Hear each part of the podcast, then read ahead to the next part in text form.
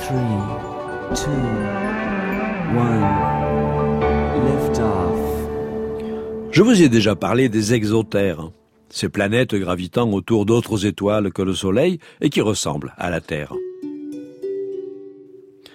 La plus proche d'entre elles, Proxima Centauri b, est un corps probablement rocheux, avec une masse proche de celle de la Terre et une température d'équilibre permettant à l'eau d'être liquide à sa surface.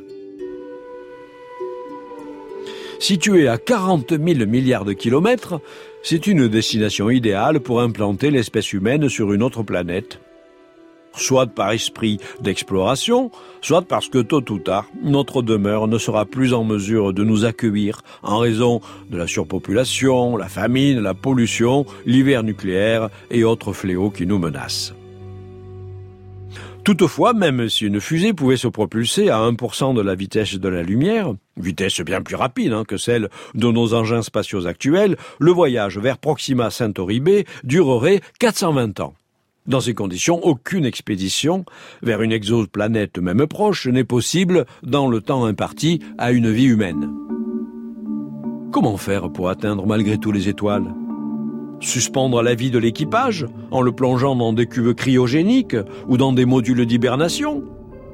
Les techniques ne sont pas du tout au point la meilleure option serait de bâtir des navires géants autonomes qui voyageraient dans l'espace durant plusieurs milliers d'années pendant que leur population vivrait et se reproduirait à bord, laissant la place à de nouvelles générations.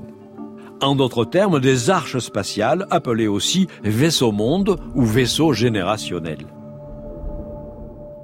Des études scientifiques ont été faites sur le nombre optimal d'êtres humains permettant de se reproduire dans une arche spatiale tout en assurant une transmission saine du patrimoine génétique. Il y a beaucoup d'inconnus dans ce type de calcul, mais le nombre minimal semble tourner autour de 10 000 personnes. Après, il faut bien sûr penser à nourrir tout ce petit monde. S'il fallait se contenter d'une réserve d'aliments embarquée au départ, la masse requise atteindrait plusieurs millions de tonnes. En outre, la quantité de vitamines contenues dans les aliments diminue avec le temps. La perspective de stocker les vivres n'est donc pas viable. En revanche, l'agriculture spatiale est une excellente solution, permettant de nourrir une population nombreuse et d'éviter les carences en vitamines. Elle produit des aliments frais, recycle les nutriments et les matières fécales, génère de l'oxygène et purifie continuellement l'air.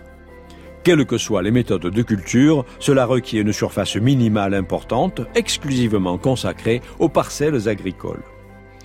Alors, si l'on rajoute maintenant les espaces nécessaires au quartier civil, les salles techniques, les engins de propulsion, les énormes quantités de carburant et ainsi de suite, il faudrait au bas mot construire un vaisseau cylindrique en rotation de 30 km de long et 3 km de rayon. Pourquoi en rotation?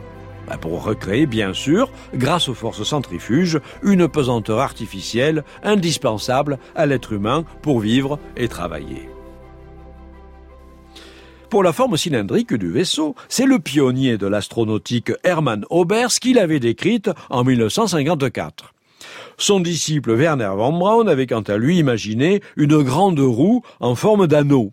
Comme quoi, les pères des fusées de guerre allemandes V2 avaient dans leur carton des projets spatiaux de bien plus grande et noble envergure. Les avantages et les inconvénients de ces diverses structures ont été plus tard étudiés à la NASA sous la direction du physicien américain Gérard O'Neill et décrites dans son livre Les villes de l'espace. L'un des écueils majeurs auxquels se heurte ce genre de projet réside bien sûr dans le facteur humain. Même si l'enjeu peut être aussi important que la survie de l'espèce humaine, comment motiver une population nombreuse et diversifiée à s'embarquer dans un voyage dont elle ne connaîtra jamais la fin?